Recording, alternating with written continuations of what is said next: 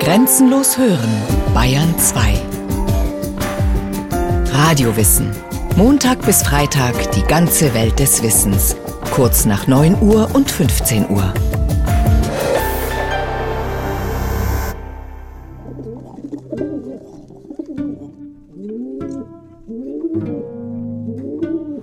Tauben sehr gerne persönlich, nur in München werden sie immer so gefüttert, dass sie sich explosionsartig vermehren. Und das ist das Problem. Weil wenn es die normale Auslese wäre, wenn der Turmfolge oben jagt, der Kirche, dann wäre das überhaupt kein Problem für München. Aber es füttern halt.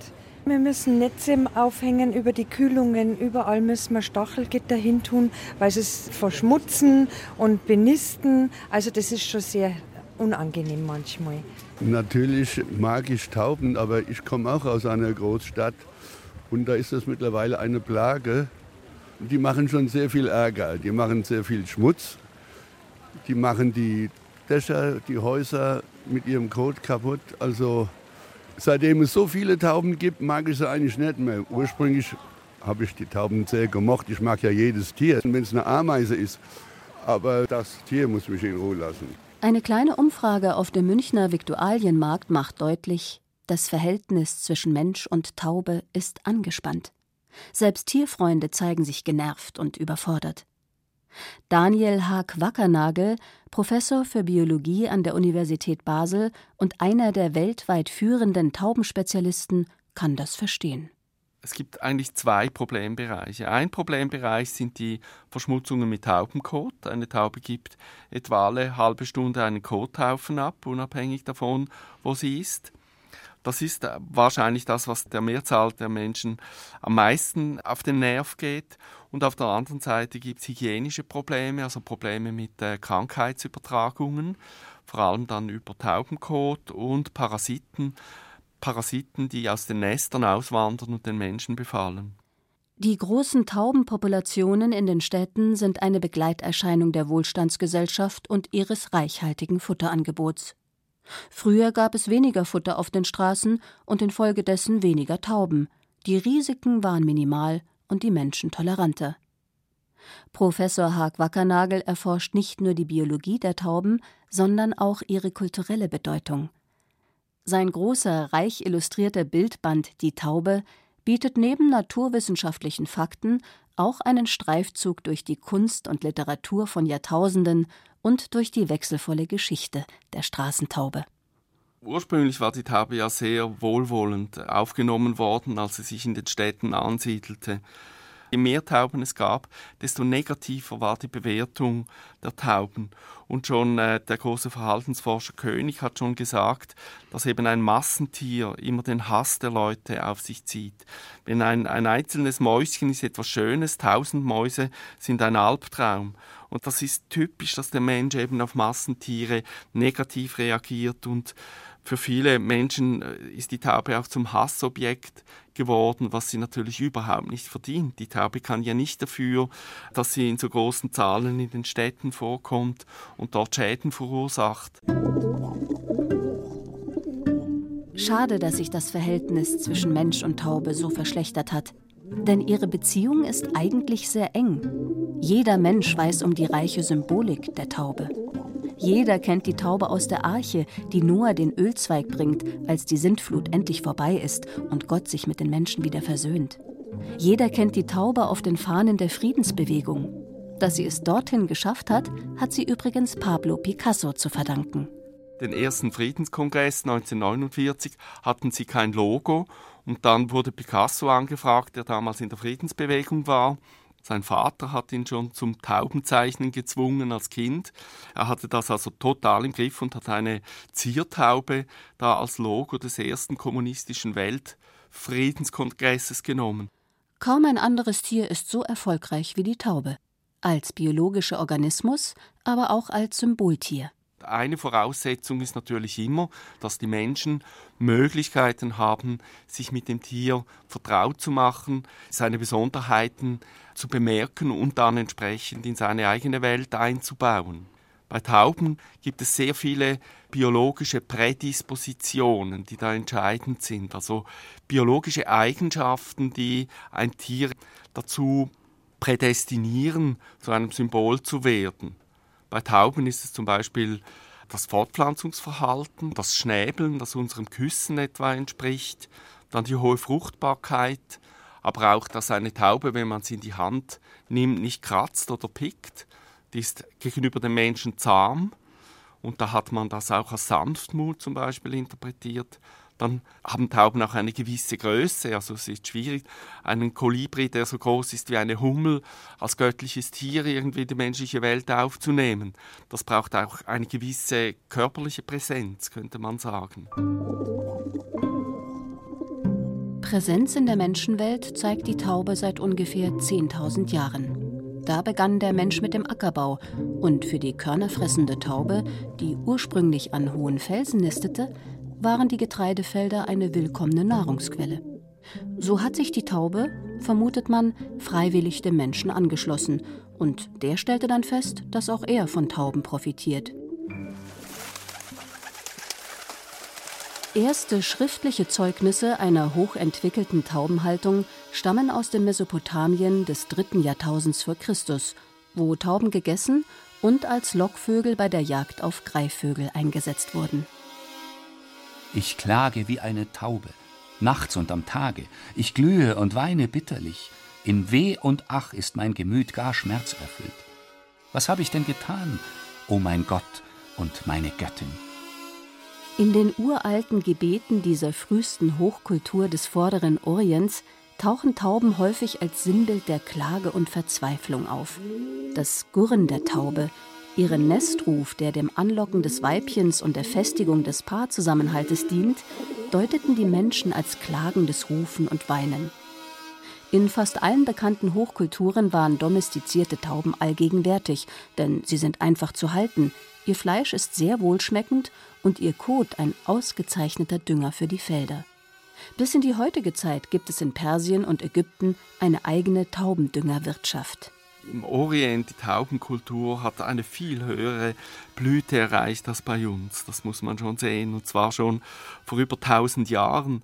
Eben gerade im alten Persien zum Beispiel, da haben sich äußerst unterschiedliche Linien von Taubenhaltungen entwickelt. Einmal die Tauben als Nutztiere in diesen fantastischen Taubenpalästen, die gebaut wurden, die vor allem dazu dienten, eben der Düngerproduktion. Aber das waren richtige Paläste, die aufgebaut wurden mit Zehntausenden von Tauben, die darin lebten. Auf der anderen Seite waren es die Araber, die ursprünglich die Brieftaube entwickelt haben. Das ist also ein Kulturgut, das aus diesem Bereich kommt und dann auch sehr viele Ziertaubenrassen und die Menschen aus diesem Bereich, die haben immer noch eine Schwäche für die Tauben. Tauben strahlen Lebensenergie aus und sie waren für den Menschen sehr nützlich.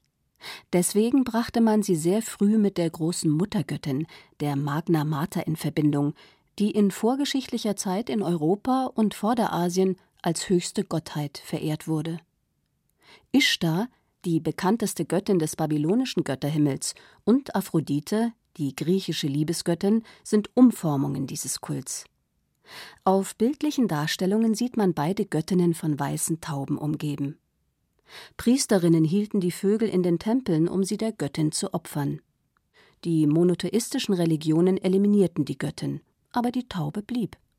Sie verkörpert den Heiligen Geist, bei Jesu Taufe am Jordan zum Beispiel, und an Pfingsten wird in vielen Kirchen immer noch eine weiße Holztaube aufgehängt, um an das Pfingstwunder zu erinnern. Und unser Heiliger Geist im Christentum ist nichts anderes als diese Liebesgöttin mit ihrer weißen Taube. Das wurde einfach umgewandelt im Christentum als patriarchalische Religion. Und das führt ja auch dazu, zu dieser eigentlich schwer verständlichen Situation, dass man einen Vater hat, einen Geist und einen Sohn. Da würde ja auch eine Frau hineingehören und wenn wir jetzt genau schauen, was der Heilige Geist für Aufgaben hat, sind es ja eben diese Befruchtungen, die körperlichen und die geistigen Befruchtungen, die ursprünglich in den Bereich der weiblichen Liebesgöttin anzusiedeln waren. Ganz alten Abbildungen wird der Heilige Geist ab und zu als Frau dargestellt, einfach um die Logik dieses äh, Götterpaars wiederherzustellen. Die uralte Verbindung zwischen Taube, Gottheit und Frau taucht auch in den heiligen Legenden auf. Tauben bringen der heiligen Katharina Nahrung in den Kerker und der heiligen Adelgunde den Nonnenschleier vom Himmel herab. Eine Taube fliegt auf, als die 19-jährige Jeanne d'Arc auf dem Scheiterhaufen brennt und trägt die Seele des sterbenden Mädchens in den Himmel. Auch die Märchen erzählen von einer tiefen Beziehung zwischen Frau und Taube. Tauben helfen dem Aschenputtel bei der Küchenarbeit, nämlich beim Sortieren der Körner, damit es abends zum Ball gehen kann. Tauben decken den Betrug der älteren Schwestern auf, die ihr den Prinzen abspenstig machen wollen. Ruckedigu, ruckedigu, Blut ist im Schuh. Der Schuh ist zu klein. Die rechte Braut sitzt noch daheim. Und auch in der modernen Literatur ist das Bild der Taube als Urkraft des Lebens nicht vergessen. In Patrick Süskins Roman Die Taube bringt eine Taube das zurückgezogene Leben eines schwer traumatisierten Sonderlings völlig aus dem Takt. Sie sitzt auf der Türschwelle zu seinem Zimmer, das er nur ungern verlässt. Er ekelt sich, er hat Angst. Und so bleibt ihm nichts anderes übrig, als ins Freie zu fliehen und den Tag mal unkontrolliert auf sich zukommen zu lassen. Erst abends traut er sich in sein Zimmer zurück. Die Hausmeisterin hat die Taube inzwischen vertrieben. Der Gang war vollkommen leer. Die Taube war verschwunden. Die Kleckse auf dem Boden waren fortgewischt. Kein Federchen, kein Fläumchen mehr, das auf den roten Kacheln zitterte. Die Taube als Inbegriff des Lebens, das den Protagonisten überwältigt, als er nicht mehr die Kraft hat, sich ihm zu stellen. Und ja, das Leben macht auch Dreck. Menschen machen Dreck, Tauben auch. Das stört in unseren aufgeräumten Städten. Im Wald wäre es weniger schlimm, aber da gehört die Taube nun einmal nicht hin, sagt Professor Haag Wackernagel. Wenn Sie eine Taube in dem Wald aussetzen, dann können Sie sie genauso gut gleich umbringen. Sie hat überhaupt keine Chance, sich in diesem Lebensraum zurechtzufinden mit den Habichten als Raub, als Greifvögel und so weiter. Die Stadt ist ein Lebensraum, mit dem die Taube eben sehr gut umgehen kann. Sie ist ein ehemaliger Felsküstenbewohner und das ist eine Art Steinwüste, wie unsere Städte eben auch darstellen. Tauben mögen zum Beispiel Bäume nicht. Ihr Erbgut hat sich im Laufe der Evolution ebenso gebildet, dass sie nur ihren Lebensraum besiedeln können. Tauben besiedeln weltweit fast alle größeren Städte. Den Weltbestand schätzt man auf 170 bis 340 Millionen Individuen. Weil sie häufiger als andere Vogelarten brüten, können sie gelegentlich auftretende Populationslücken ganz schnell wieder füllen. Und weil die Taube dem Menschen nichts tut, hat auch er sie jahrtausendelang freundlich geduldet. Es ist ein schönes Tier, es hat eine gewisse Größe, man sieht sie, sie sind nicht allzu scheu. Und ein Tier, das nicht scheu ist, weist damit darauf hin, dass es eben auch lernfähig ist. Tauben sind sehr intelligent, anpassungsfähig und finden sich in der Stadt wunderbar zurecht. Stadttauben stammen von entflogenen Feldtauben, Haustauben und gelegentlich auch Brieftauben ab. Jede Population hat ihre eigene Geschichte. Kleine und gesunde Bestände könnte jede Stadt gut verkraften. Sie wären sogar eine Freude, denn Tauben zeigen interessante und vielschichtige Verhaltensweisen, die die menschlichen Sehnsüchte und Wünsche in hohem Maße ansprechen. Sie sind monogam, das heißt, sie binden sich lebenslang an einen Partner, wenn auch mit deutlichem Hang zum Seitensprung. Oft sieht man sie eng beieinander sitzen, zärtlich schnäbelnd. Das Schnäbeln beobachtet man nur bei bestimmten Vogelarten und es stammt aus der Brutpflege. Später stärkt es die Paarbindung zwischen erwachsenen Tieren. Und das ist genau das gleiche wie bei uns das Küssen. Küssen ist ja eigentlich nichts anderes als eine ritualisierte Nahrungsübergabe. Diese Nahrungsübergabe spielt dann im Erwachsenenleben keine Rolle mehr, da kann die in den sexuellen Bereich eben weiterverwendet werden. Von außen sind Männchen und Weibchen kaum zu unterscheiden. Sie verhalten sich sehr ähnlich und widmen sich gemeinsam der Brutpflege. Was ganz erstaunlich ist, beide erzeugen Milch und füttern mit dieser Kropfmilch, die also im Kropf gebildet wird, ihre Jungen. Die unterliegen also den gleichen Hormonen wie unsere stillenden Frauen, Männchen wie Weibchen. Die Jungen, die werden sehr liebevoll aufgezogen. Das Ganze geht nur vier Wochen. 17 Tage Bebrütung, da kommen die Nestlinge raus. Die werden dann mit Kropfmilch gefüttert. Nach fünf Tagen bekommen sie noch Körner dazu. Die bleiben dann im Nestbereich, fliegen dann mit dem Vater aus. Der Vater sorgt sich etwas länger um die Jungen. Die Weibchen sind eher territorial bzw. vertreiben dann die Jungen, weil sie die nächste Brut entweder gelegt haben oder schon am Brüten sind. Tauben sind auf den Ort geprägt, an dem sie geboren wurden, und sie kehren auch aus weiter Ferne wieder dorthin zurück.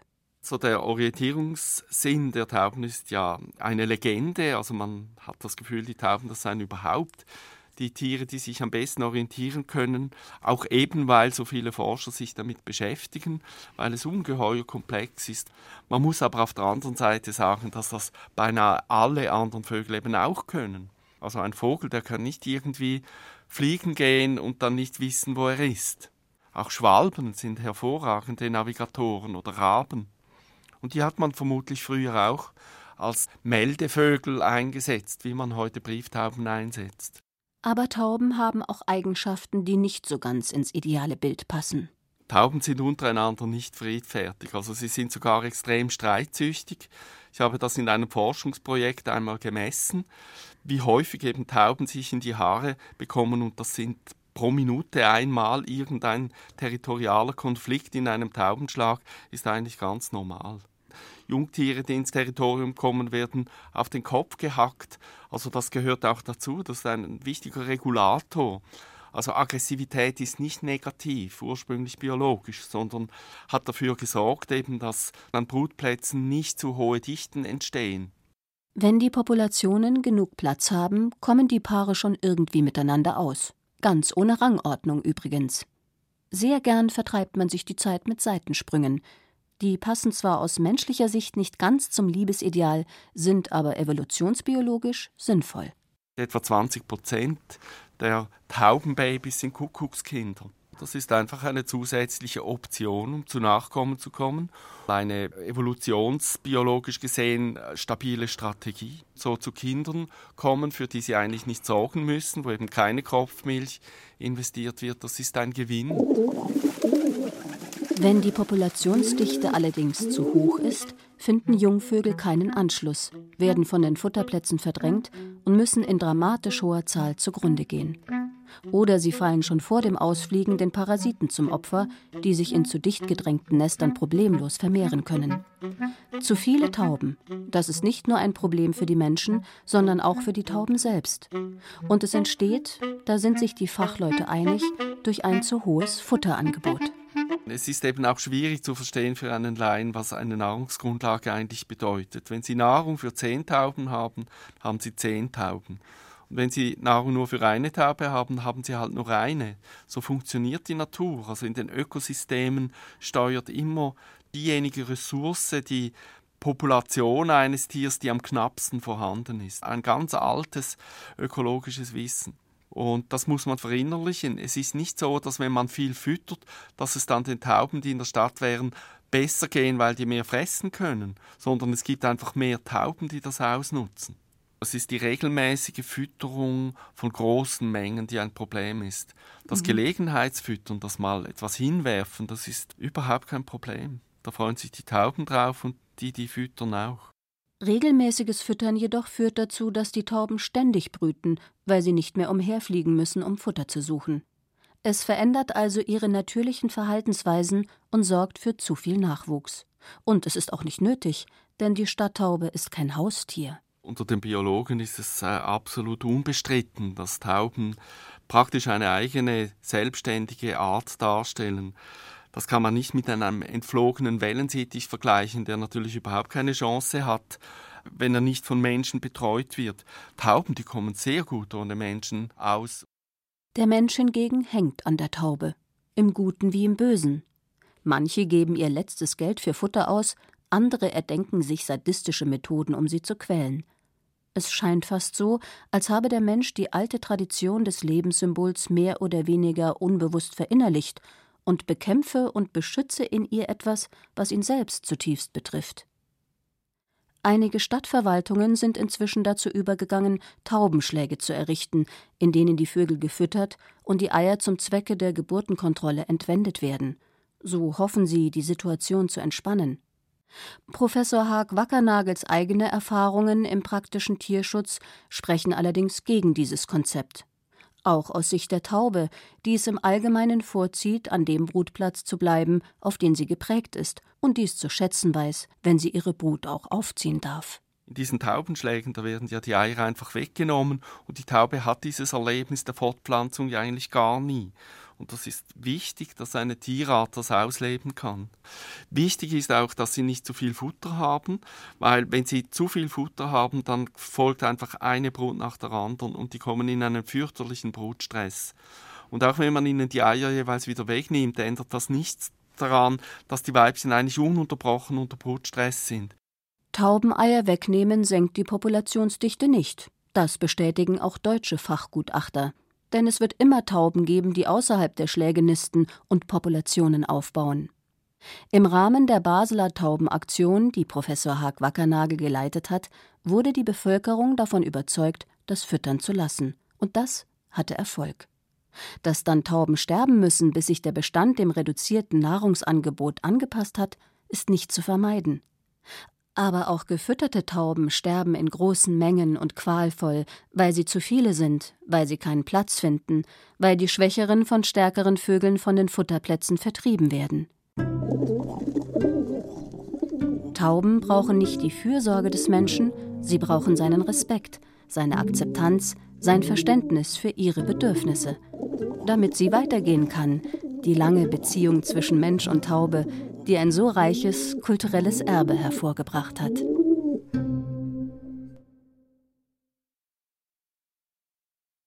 Sie hörten Die Taube, Friedenssymbol und Hassobjekt von Brigitte Kohn. Es sprachen Ditte Schupp und Friedrich Schloffer. Technik Cordula Vanschura. Regie Irene Schuck. Eine Sendung von Radio Wissen.